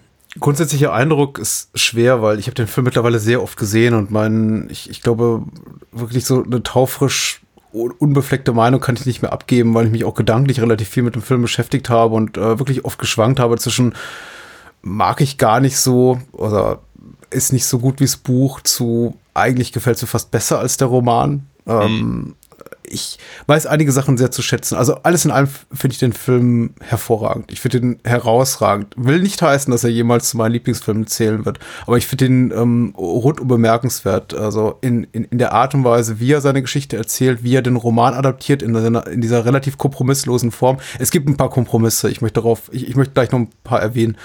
Die, die darstellerische Leistung von äh, Christian Bale ist, also ich möchte jetzt nicht zu hyperbolisch sein, aber ich finde sie berauschend, herausragend, außergewöhnlich gut. Also es, er schafft es so gut, diese, diese, diese diesen künstlichen, perfekten Menschen zu geben, dieses komplett irgendwie zur, zur Perfektion hochgedrillte Abbild einer, einer, einer menschenähnlichen Figur, die aber eigentlich eher wie ein Roboter funktioniert und gleichzeitig dann so mit dem Fingerschnipsen wieder total lächerlich zu sein und wie der letzte, ja, als das wird Patrick Bateman immer bezeichnet, im Film von anderen, die ihn nicht wiedererkennen, als Dork äh, rüberzukommen. Ja. Sonst ja. der allerletzte dumme Nerd, der äh, im, im, im Grunde viel zu groß, äh, viel zu klein ist für die großen Anzüge und äh, die, die er trägt oder den großen Namen, der auf seiner äh, Visitenkarte steht. Und ich finde die Art und Weise, wie er das eben rüberbringt in seiner darstellerischen Leistung, mhm. wirklich, wirklich grandios. Ich meine, er, er kriegt ja auch eine Menge Unterstützung, er hat ein großartiges Ensemble um ihn rum, also die ganzen anderen Schauspieler sind auch spitze. Uh, Justin Thoreau hatte sowieso eine gute Zeit uh, hier und irgendwie ein, zwei Jahre später dann mal Holland Drive. Ja. Dingens hier, uh, Jared Leto kann das machen, was er am besten kann, Schleimscheißer mhm. spielen. Willem ja. Dafoe finde ich gut. Ich war so ein bisschen, das ist eine, der, eine meiner mittelgroßen Enttäuschungen, weil tatsächlich im, im, im Buch American Psycho ist eben der ermittelnde Detective auch ein junger Mann in eben Patrick Batemans Alter. Und was die beiden eben eigentlich die ganze Zeit machen, ist so eine Art Schwanzlängenvergleich um zwei, von, von zwei jungen, aufstrebenden Typen, die es irgendwie noch karrieretechnisch weit bringen wollen. Und hier Willem, ist Willem Dafoe eher so der allwissende mhm. Detective, dem, von dem man immer das Gefühl hat, ach, der ist eigentlich Patrick Bateman schon einen Schritt voraus und eigentlich ja, kurz ja. davor, die Handschellen anzulegen. Und ja. im Buch ist das eben überhaupt nicht so. Das ist auch die ganze Zeit immer so ein, mhm. so, so, ein Kräftemessen und was hier nicht so stattfindet. Ja, okay, äh, das kann ich natürlich nicht, nicht, nicht einschätzen. Aber ich dachte auch so wie, ja, äh, äh ich, ich, hatte, ich hatte mir ein bisschen mehr erhofft durch, äh, durch die Präsenz von Willem Dafoe, weil ich ihn wahnsinnig gerne sehe. Aber ähm, dachte auch so bei mir, okay, das ist Star-Image jetzt gerade, was hier, was, hier, was hier gespielt wird. Mhm. Ähm, das fand ich auch tatsächlich nicht so gelungen ich, ich glaube, ich hätte es nicht erwähnt, wenn du es nicht erwähnt hättest, weil es mir nicht so wichtig war. Rundum muss ich sagen, also Besetzung, Ausstattung, äh, ich habe die ganzen weiblichen äh, Hauptrollen vergessen, Samantha Mathis, äh, Reese ja. Witherspoon, Chloe Sevigny, sie, sie, sie super gerne. Ich finde sie so ein bisschen verschenkt in der Rolle der Sekretärin, weil ich empfinde sie immer als sehr autoritäre Figur, also sie hat so was Autoritäres an sich, auch so ein mhm. bisschen was, was Dominantes. Und ich finde so als, als unterwürfige Sekretärin so ein bisschen, bisschen fehlbesetzt. Nichtsdestotrotz freue ich mich, sie immer zu sehen, in egal welchem Film. Mhm. Und ähm, also grundsätzlich, äh, ich, ich habe mir auch die Frage jetzt wieder gestellt nach der Bedeutung des Ganzen. Habe ich mir auch mhm. damals schon beim Roman lesen. Ja, was soll das eigentlich? Wozu ist das eigentlich alles da? Welche, mhm. was will mir der Roman, was will mir der Künstler eigentlich sagen? Was wollen mir Brad Easton Ellis oder Guinevere Turner oder, oder Mary Herron sagen? Und ich glaube, ich weiß es so bis heute nicht so wirklich, außer den offensichtlichen Botschaften, so von wegen, Oberflächlichkeit ist scheiße und äh, in uns allen ruht vielleicht ein Killer. also tatsächlich habe ich, okay, ich habe da, ich habe da tatsächlich einen etwas anderen Blick drauf. Also ich habe schon das Gefühl, dass die Aussage sehr deutlich ist und die hat ehrlicherweise überhaupt nichts mit Killern zu tun, weil ich mhm. glaube tatsächlich äh, die, die, die, die Deutungsweise, äh, die zumindest, zumindest so habe ich es mir angelesen, im, im, im Buch ja durchaus, glaube ich, möglich ist, dass das eben alles, dass, dass diese ganzen diese ganzen Morde und, und, und Verstückelungen und, und sonst sowas, äh, Zerstückelungen natürlich, äh, äh, unter Umständen gar nicht, gar nicht wahr sind, weil eben äh, Bateman eben so ein, so ein äh, wie sagt man, unreliable Narrator ist. Ja. Ähm, und so hatte ich das eben auch tatsächlich dann alles mehr oder weniger gesehen. Spätestens eben, wenn die, wenn die äh, Szenerie halt anfängt hat, wirklich absurd zu werden. Also wenn er eben mit seiner kleinen äh, Erbsenpistole da irgendwie Autos zum Explodieren bekommt und das und der und der ATM ihm halt sagt, er möchte gerne eine Katze fressen. Also und eben das, das, der, der, der, der Hinweis dadurch, dass er eben, dass das, dass das Apartment dass er also offenkundig Paul Ernst Apartment, wenn ich es richtig verstanden habe, dass er nutzt, um die Leichen zu verstecken. Ja, richtig. Äh, aber ja von der Polizei angeblich durchsucht wurde und so und ähm, dass das dann eben renoviert wird und eben, äh, dass, dass, dass, er, dass er halt nichts von dem findet, was er da, was er da hatte. Die Szene selber könnte ja bedeuten, oh, der Anwalt hat sich darum gekümmert, aber ich habe es eben tatsächlich eher gedeutet mit, äh, das ist eine Fantasie, das ist eine, das ist eine, das ist eine Machtfantasie, die er da, ja, die er da natürlich, hat. natürlich. Hm. Ähm, von daher habe ich ehrlicherweise die, die Frage, was hat das alles, also was, was, was will mir der Film eigentlich sagen? Für mich war das beim Sehen so eine Art Pendant zu Fight Club. Mhm. Ein Film, der ja auch etwa zur selben Zeit rausgekommen ist. Richtig. Äh, ja. und äh, das finde ich natürlich schon interessant. Also wenn, wenn, wenn ich da richtig liegen sollte, und ich müsste das vermutlich, glaube ich, noch ein bisschen erläutern, aber ich weiß gar nicht, ob das jetzt gerade so wesentlich ist. Aber wenn das eben tatsächlich so sein sollte, äh, dann ist es natürlich schon interessant, dass zu, dass, dass zu einer, dass das zu der Zeit offenkundig halt ähnliche Männlichkeitsthesen Hm. einfach auch, auch, auch äh, thematisiert wurden. Und dann finde ich es natürlich äh, noch viel interessanter, halt die Perspektive zu sehen. Also beide satirisch, logischerweise, aber trotzdem Perspektive von, von also aus männlicher Sicht von David Fincher und dann aus weiblicher Sicht von, von Mary Harron. Ist nicht komplett uninteressant, damit würde ich mich gerne mal ein bisschen, bisschen mehr beschäftigen. Ich weiß nicht, ob das heute geht. Mhm. Genau, aber auf jeden Fall diese, äh, da, da da gibt es halt ganz viele, ganz viele Markierungen natürlich. Äh, Wenn du, ganz abgesehen davon, dass halt irgendwie alle Yuppies irgendwie gleich aussehen, Ja, ja. was ich aber einen, hübschen Zug fand irgendwie, äh, dass aber eben auch gerade in dieser, in dieser Gleichschaltung und in diesem, diesem, diesem, diesem Betonen von, ja, wie sagt man, von, von, von materiellen Werten, ähm, dass da halt ein Haupt, Hauptkritik Mhm. Also eine Schlüsselszene äh, ist, ist ja gleich am Anfang, wenn sich in Patrick Bateman diese, diese Gesichtsmaske quasi da vom, vom also dieses, dieses Hautpeeling da irgendwie vom äh, äh, von, von seinem makellosen Gesicht halt zieht und äh, ist wenig, wenig subtil halt zu dem, was dann später kommt, aber halt doch klar und deutlich, ne, dass eben dieses, dass, dass, dass er eben in, in seiner in, in der Figur Patrick Bateman eben offenkundig eine, eine, eine, eine Rolle spielt, die er eben unter Umständen so gar nicht ausfüllen kann oder will und in der er sich halt auch überhaupt nicht unterscheidet von all den anderen, mit denen er auch gerne mal verwechselt wird. Ja. Oder eben, was ich eben diese gran grandiose Szene mit den, mit, den, mit den Visitenkarten, die alle völlig identisch sind. Aber ihnen fällt halt der, der, der leichte Weißunterschied auf. Ja. Und das ist, äh, schon, ist, schon, ist schon sehr schön. Und, und auch hier wird halt eine, eine Form von, ja, von Männlichkeit im Prinzip vermittelt, ne, die, die, ähm, die nicht gesund ist. Okay, nochmal zu der äh, Frage, was will mir die Künstlerin sagen? Was will mir Brad Easton Ellis sagen mit dem Roman und was will mir Mary Harron und, und Guinevere Turner sagen mit dem, mit, mit, mit dem Film? Ähm, äh, alles richtig, was du sagst. Ich bin auch vollkommen bei dir. Ich, ich sehe das eben auch, aber du hast eben vorhin die berechtigte Frage gestellt nach der Relevanz im Jahr 2000 und die stelle ich Ja. mir eben auch. Alles, was sie sagen, ist eben sehr, sehr richtig. Äh, Ja. äh, Alle Kommentare über toxische Männlichkeit und die, die, die, die, den Kult des Materialismus äh, geschenkt, natürlich, ähm, vo- vo- vollkommen legitim.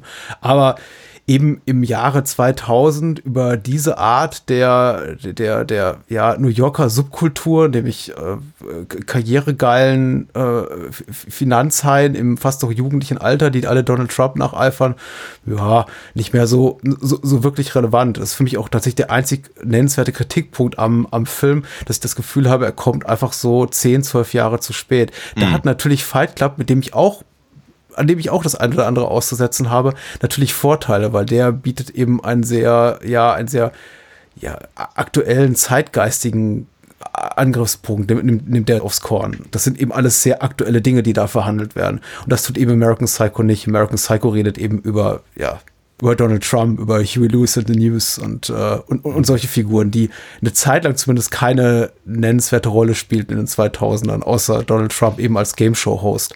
Ähm, mittlerweile ist es ja leider ein bisschen anders. Ja, was natürlich auch, also was, was, was dem Film aber auf einmal eine ganz neue Komponente bietet. Ne? Also kann man ja fast überlegen, ob der Film, ob der, ob der Film nicht auf einmal doch wieder, wieder relevanter ist, als wir, als, als uns lieb ist. Ähm, also zumindest was den, was das, was den Erfolgscharakter oder von, von, von, von so falschen Idolen im Prinzip angeht. Ja. Das ist, naja, ja. Ist nicht, ist nicht einfach, das, das, das, das jetzt mal so eben zu, zu bestimmen.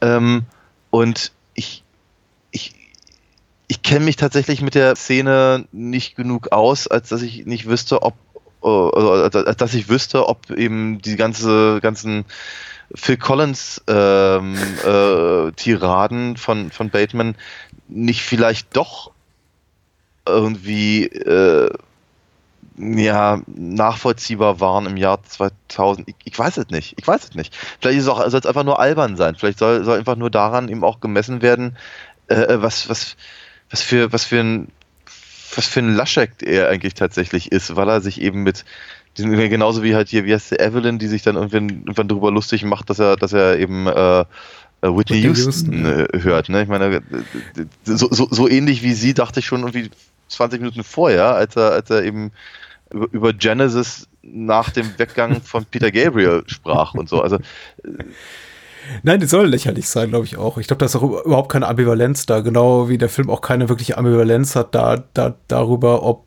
sich die Ereignisse, also die Morde im Film wirklich abspielen oder eben auch nicht. Der Film ist eben relativ eindeutig darin, dass es eine Scheinwelt ist. Und da, also das finde ich eben auch gelungen, so als Adaption. Das Buch ist da sehr viel ambivalenter, sehr viel doppeldeutiger. Also da wird, äh, man kann es so oder so deuten. Das, es verwendet eben auch Seite um Seite um Seite darauf, über, auf, auf diese Monologe, über irgendwelche Alben von, von Hugh Lewis, äh, Whitney, Whitney Houston, äh, Phil Collins und so weiter. Und man weiß nie so richtig beim Lesen, okay, will uns jetzt wirklich der, vielleicht auch der, der Autor so ein bisschen mit seinem popkulturellen Wissen prahlen oder soll sich hier einfach Patrick Bateman gerade zum Arsch machen? Und mhm. der Film macht es eben relativ eindeutig. Das ja. ist, er ist ein Loser irgendwie dafür, der ist ein, er ist ein, er ist ein Dork dafür, dass er sich eben so versucht, intellektuell, pseudo-intellektuell mit Hugh Lewis auseinanderzusetzen. Das ja. wirklich nach allen, naja, mehr oder weniger objektiven Maßstäben keine Musik ist, die ja, tiefgehende Interpretation zulässt.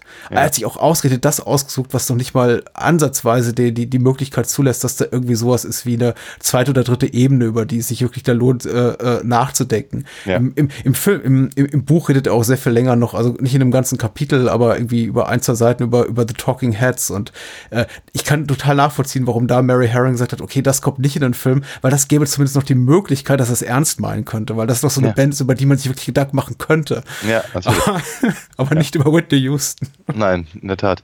Aber interessanterweise diese, aber diese, diese Ebene der, dieser, dieser, dieser Konsumverliebtheit, mhm. gleichzeitig das Angewiderte von der, von der, von der eigenen Existenz, aber auch daran, daran so festhalten und sich dann irgendwelche anderen Wege suchen, und dann eben nicht ganz genau wissen, ist das jetzt alles wahr oder nicht. Ich hatte so das Gefühl, also als ich den, jetzt, ich werde noch das Buch habe ich nicht gele äh, gelesen, aber den, den, den Film jetzt gesehen und musste mich spontan an ein anderes Buch erinnern, und zwar an äh, 3990. Mhm von äh, Frederik äh, Bischbede. Das kenne ich wiederum nicht. Hm? Ja, ist ein, ein, ein, ein, ein, ein Buch über Werbe, Werbefuzis im Prinzip, die, äh, die eben äh, sich eben auch im Prinzip also über, über die Konsumgesellschaft aufregen, aber natürlich totaler Teil davon sind und eigentlich wollen sie alle Kunst machen, aber äh, müssen dann irgendwie Joghurtwerbung drehen und, und, und, und, und irgendwann dringen sie in ein Haus ein und und und und und, und, und äh, bringen dann irgendwie die, die, die alte Dame, die darin wohnt, um. Und, äh, ist auch wurscht und äh, der ist von 2001, also von daher äh, das Buch. Es gibt, ein, gibt auch einen äh, Film mit, ich glaube, Jean Dujardin Genau, aber jedenfalls daran fühlte ich mich erinnert und eben da, dass, dadurch, dass das Buch ja auch etwa in demselben Zeitraum rauskam wie der Film, habe ich schon das Gefühl, das sind einfach sehr, sehr viele ähnliche Ideen hm. oder, oder, oder, oder, oder Thematiken, die halt in irgendeiner Form mal zu Papier oder auf Zelluloid gebracht werden mussten. Äh, und dann stellt sich eben vielleicht nicht mehr unbedingt die Frage, wie, wie aktuell ist denn eben tatsächlich einfach ähm, American Psycho in seiner Darstellung, weil er eben so rückwärtsgewandt ist, weil er eben so auf die 80er äh, pocht. Äh, das mag da einfach nur eine Form von sehr, sehr enger Adaption sein, mhm. sehr werketreu, weiß ich nicht, kann ich nicht sagen.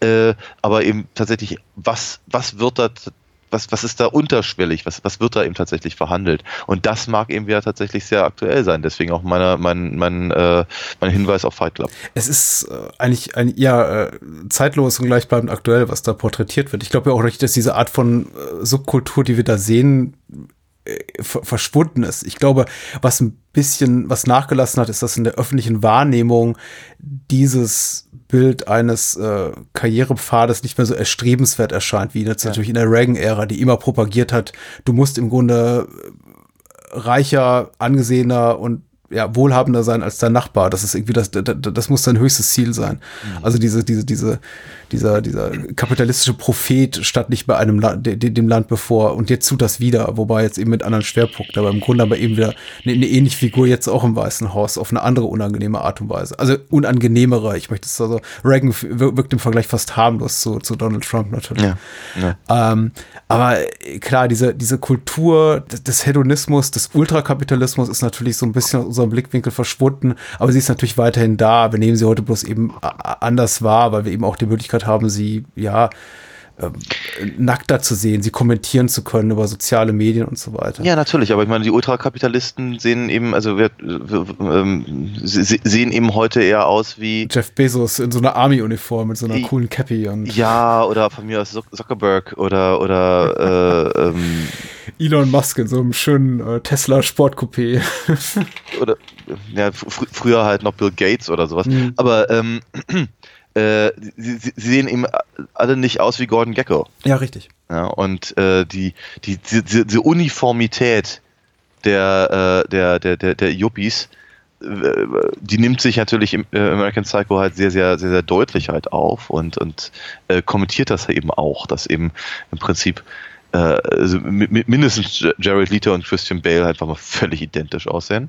Ja. Und sich eben auch, auch, auch ähnlich benehmen und, und, und ähnliche Themen haben, nur dass er halt irgendwie den, den, den, äh, den, den virtuellen Schwanzvergleich in Form der äh, Restaurantreservierungen dann halt äh, vorkehren.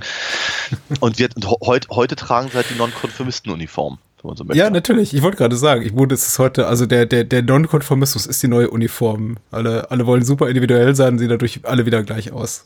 Mhm, ja. Weil sie alle denselben scheiß Undercut haben, dieselben Tattoos, dieselben, was weiß ich, ins selbe Fitnessstudio gehen.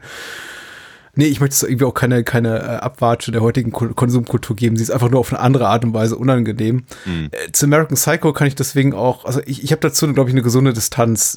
Das, was mich eben auch dazu führt, zu sagen, das wird nie einer meiner absoluten Lieblingsfilme sein, weil es kommt, gibt, gibt an den Film kein wirklich emotionales Rankommen. Die Figuren sind verabscheuungswürdig.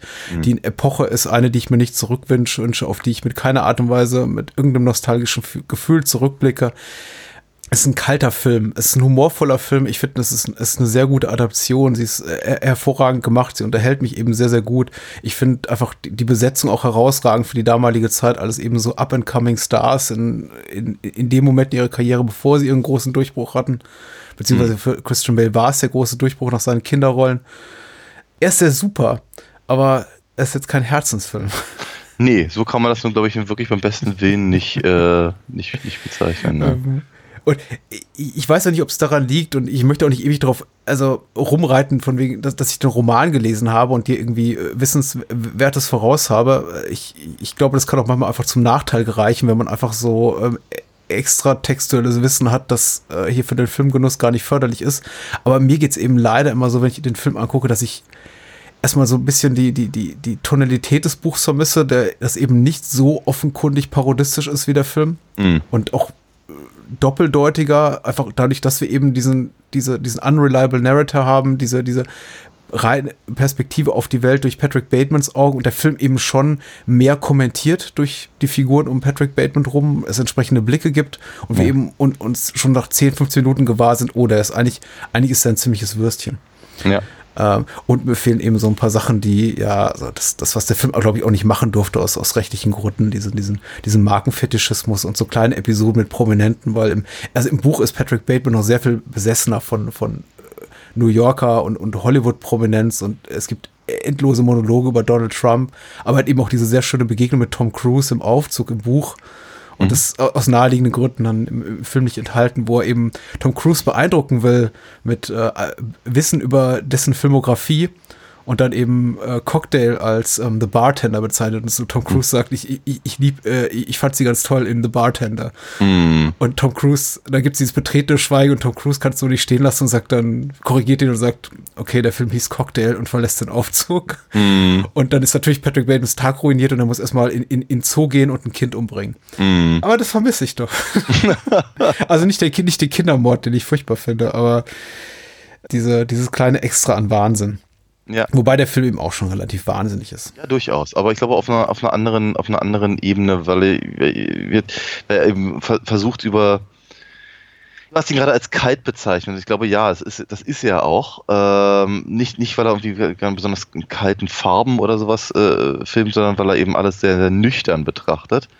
Ähm, und ich würde sagen, kriegt er aber irgendwann, kriegt er so eine merkwürdige Kurve, äh, wo ich ihn halt schon fast so äh, wie Art Fieberalbtraum wahrnehme. Deswegen war vorhin auch mein, mein, mein Vergleich mit, äh, mit Naked Lunch da.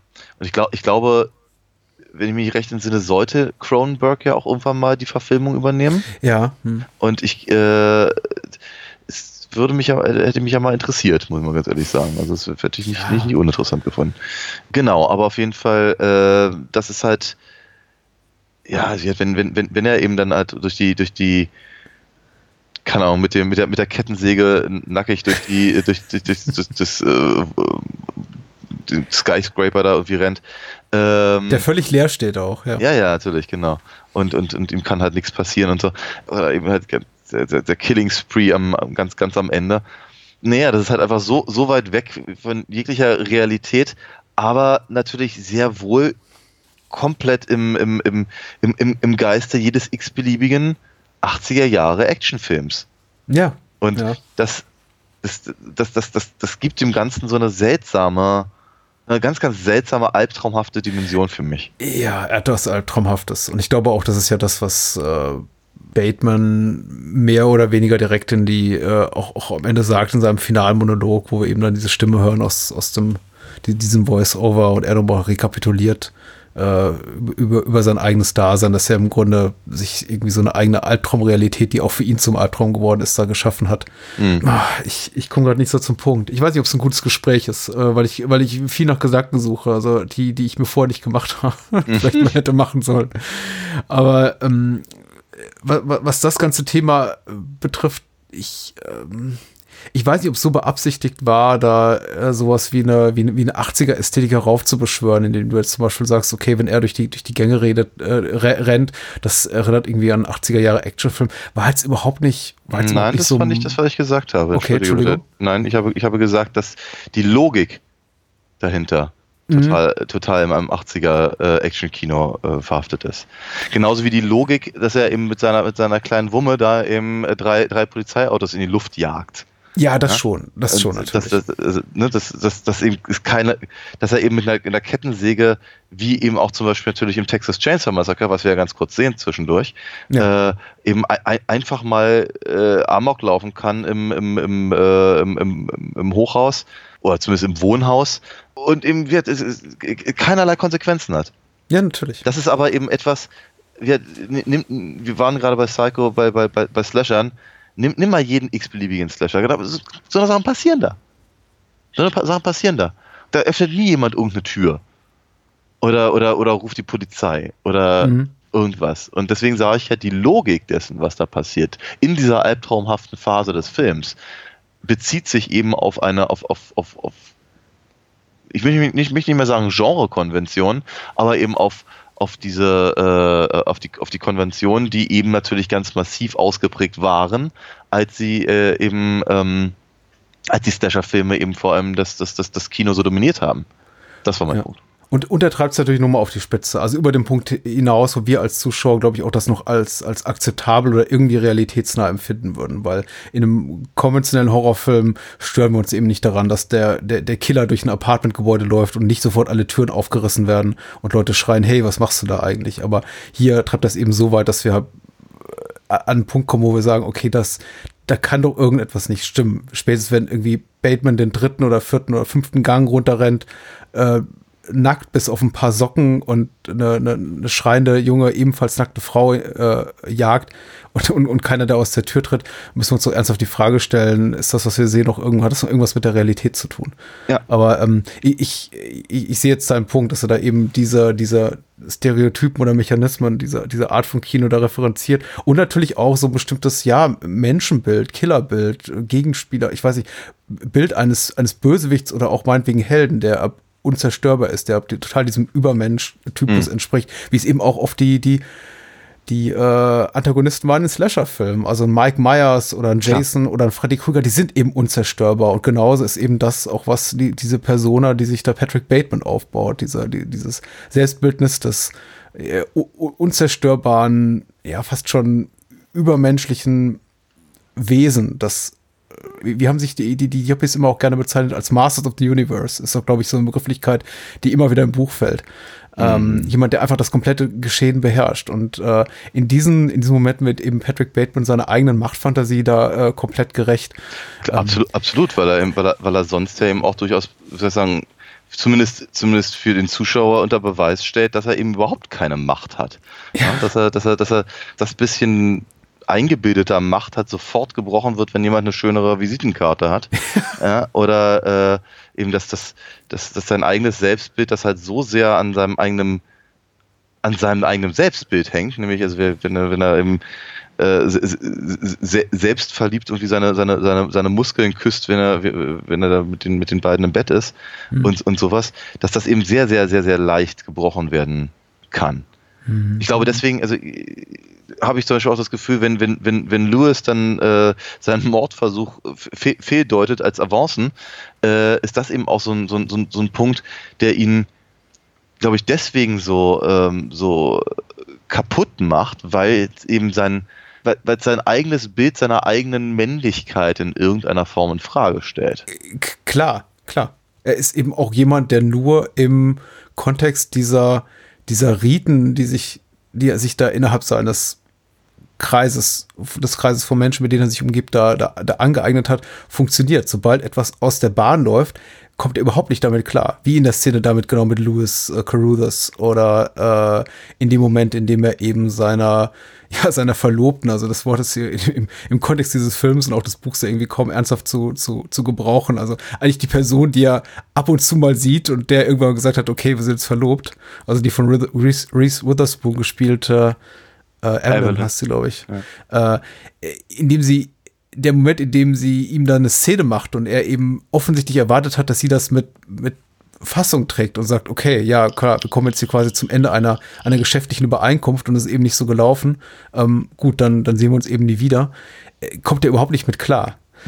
Und das finde ich eben tatsächlich auch ganz spannend und auch die Momente, in denen für mich da äh, Christian Bale auch schauspielerisch absolut, absolut brilliert. Äh, das hätte leicht in die Hose gehen können. Ähm, und dafür braucht es eben jemand wie Bale, der das auch, auch, auch gut, gut spielen kann. Ja. Ja, wie gesagt, also für mich steht und fäll, fällt der Film zu großen Teilen mit ihm. Und ich verzeihe ihm bis zum heutigen Tage sehr, sehr viel, auch wenn er mich tendenziell jetzt nervt, so ein bisschen in den letzten Jahren. mit seiner ganzen äh, De Niro-Nummer. Das hier ist schon sehr, sehr gut. ja. Auf jeden Fall. Unfassbar gut. Ja, äh, schönes Ding. Auf jeden Fall. Äh, und, und, und viele kleine Easter Eggs. Also ich habe, ich finde diese ganzen Fantasienamen, die gebraucht werden, am, am liebsten ist mir eigentlich die Szene, in der er sich von, von Kimball, also dem, dem Detective, der von Willem Dafoe gespielt wird, verabschiedet mit irgendwie, ich muss jetzt los, ich habe ich hab noch, ich hab noch eine Verabredung zum Lunch mit Cliff Huxtable. Ja, ja, sehr schön. diese, diese ganzen Sachen, also die es da auch zu entdecken gibt, äh, auch die Tatsache, dass, wobei ich glaube, das war so eher so, ein- so ein Produktionsgoof und das ist, äh, war nicht beabsichtigt, dass auf jede einzelne Visitenkarte, die bei diesem äh, Schwanzvergleich gezeigt wird, Mergers and Acquisitions falsch geschrieben ist. Also Ah. Wort Acquisitions das C fehlt. Ja. Ähm, Finde ich auch irgendwie ganz, ganz lustig, dass sie alle, hat, hat was, ja. ja. ja, dass sie alle über dieses Elfenbein weiß und die, die goldenen Lettern dann strahlen, aber nicht fest, nicht, nicht merken, dass auf jeder ihrer blöden Visitenkarten ein Tippfehler ist. Ja. Ähm, Sehr, sehr hübsch, ja. Ich finde übrigens, ich finde übrigens echt sympathisch, dass sie, dass sie die, äh, dass sie die Visitenkarte mit, mit bei der Blu-ray dabei haben. Ja, ja, doch. Du hast immer die schönen Editionen dieser Tage, muss ich sagen. Also heute hat was wieder. Ich glaube, du hast diese tolle, tolle Psycho Box. Und Ja, ich ja, ja. nur so die, die Grabbeltisch-Variante mit alle, alle Filme auf einer DVD. Und Ah. jetzt bei American Psycho habe ich die, die alte Lionsgate-DVD von pff, Anno, ach Gott, 2000 und Ist, ist das unsere persönliche Version des, des Visitenkartentausches? oh je. Muss der ich mir Tag so. wird kommen. Oh Gott. Oh Der Gott. Tag wird kommen, an dem ich die schönere, schönere Edition hier habe. Irgendwann mal. Bring mich bitte nicht um. Nee. Ja, gutes Ding. Ich, ich würde auf jeden Fall einen, einen, einen Sehtipp aussprechen für die paar Menschen, die noch nicht gesehen haben, aber ich glaube ehrlich gesagt, in unserer Blase wird das mittlerweile jeder getan haben. Also offenkundig bis auf mich, ne? Also. Mhm, mhm, mhm, mhm. Eigentlich so, eigentlich so, ich möchte nicht sagen, deine Art von Film, aber schon so einer der, der Titel, über die wir gesprochen haben in all den Jahren, von denen ich dachte, ja, wundert mich ein bisschen, dass du so lange gebraucht hast. Ja, äh, ich aber auch. Aber ey, du hast doch erst jetzt vor ein paar Wochen Catcher in the Rye gel gelesen. Also, Eben, ja, manchmal braucht man ein bisschen länger. Das ist, ist okay. Mir fällt nichts mehr ein. Ich bin, ich bin Alles, zufrieden. alles, alles gut. Ja, ich würde, ich würde, finde, ich finde, ja, ich, äh, auch, auch eine, eine, eine Empfehlung dringend von, von meiner Seite. Ich, ich mag ihn, mag, mag den sehr gerne. Und man sollte auch gucken, was, was äh, Mary Herron sonst so gemacht hat, kann, ich- kann ich sagen. Also I Shot Andy Warhol, den Film, den sie un, un, unmittelbar vorgemacht hat, ist auch äh, wirklich sehenswert und äh, ansonsten ihre Karriere auch sehr, sehr beachtenswert. Äh, finde, sie ist eine gute Filmemacherin. Ähm, wer ein bisschen mehr erfahren möchte zu den Dreharbeiten, es gab leider relativ viel äh, so, so Hektik hinter den Kulissen. Also der Film hat nicht nur eine lange Produktionsgeschichte, sondern eben auch eine relativ kontroverse Produktionsgeschichte. Äh, es gibt einen schönen Podcast namens The Production Booth, den werde ich auch nochmal verlinken, wo eben auch ein Interview mit ihr und einer und, und allen am Drehbuch beteiligten Menschen enthalten sind und keiner gönnt dem anderen wirklich den Dreck unter den Nägeln. Also jeder will das Drehbuch für sich beanspruchen oder die, die, die besten Dialoge für sich beanspruchen. Also man merkt, da, da, da stecken ungefähr 20 Drafts hinter und eine zehnjährige Produktionsgeschichte. Aber ich finde am Ende gut, was draus geworden ist. Und äh, ja, die weibliche Perspektive kann auf jeden Fall nicht schaden bei dieser Art von Stoff. Ja. Äh, War auch, glaube ich, also wenn ich äh, einen der Interviews trauen kann, dem Studio eben sehr, sehr wichtig, dass man sagen konnte, hier, wir haben hier einen Film über toxische Männlichkeit und wir wissen, der Roman ist problematisch, aber guck mal, an allen entscheidenden Positionen hier in der Produktion sitzen Frauen. Wurde ja auch so ein bisschen als Marketinginstrument benutzt. Ja? Okay. Ja. War so. Also es wurde schon ein ziemlich großer, also ich habe ihn damals im Kino gesehen und es war in, in jeder Berichterstattung immer sehr, sehr prominent, dass eben äh, von Frauen dieser Film federführend gestaltet wurde. Okay. Was ja auch gut ist. Ja, auf jeden Fall. Cool. Äh, nächste Woche. Oder nicht nächste Woche. Wir gucken mal, ne? Ja, ja, ich bin mir auch nicht so richtig sicher, wie wir das alles tatsächlich hinbekommen, aber wird lustig. Es gibt viel zu tun. In der nächsten Episode machen wir aber auf jeden Fall wieder eine Trailershow. Eine richtig schöne, lange, ausufernde Trailerparade. Und zwar zum Jahr. Sag mal, was du dir überlebt, überlegt hast. Äh, was ich mir überlegt habe, Ja. Ich habe gesagt, welches Jahr? Und du hast geantwortet. ist, ist, ist, großartig. Du schiebst mir wieder den schwarzen Peter zu. Ach, alles nur, weil ich die schönere Box habe. So, 19, 1987 werden wir uns vornehmen. Mir fällt spontan nicht ein Film ein, der 1987 rausgekommen ist. Aber ich bin mir sicher, es kamen eine Menge tolle Filme raus. Genau. Vielleicht sogar mit der Musik von Huey Lewis and the News oder äh, Phil Collins. Äh, ich befürchte es. Ja, ne? Das dann beim nächsten Mal. Ich würde sagen, gute Nacht, oder? Bis dann. Ciao, ciao. Ja. Tschüss.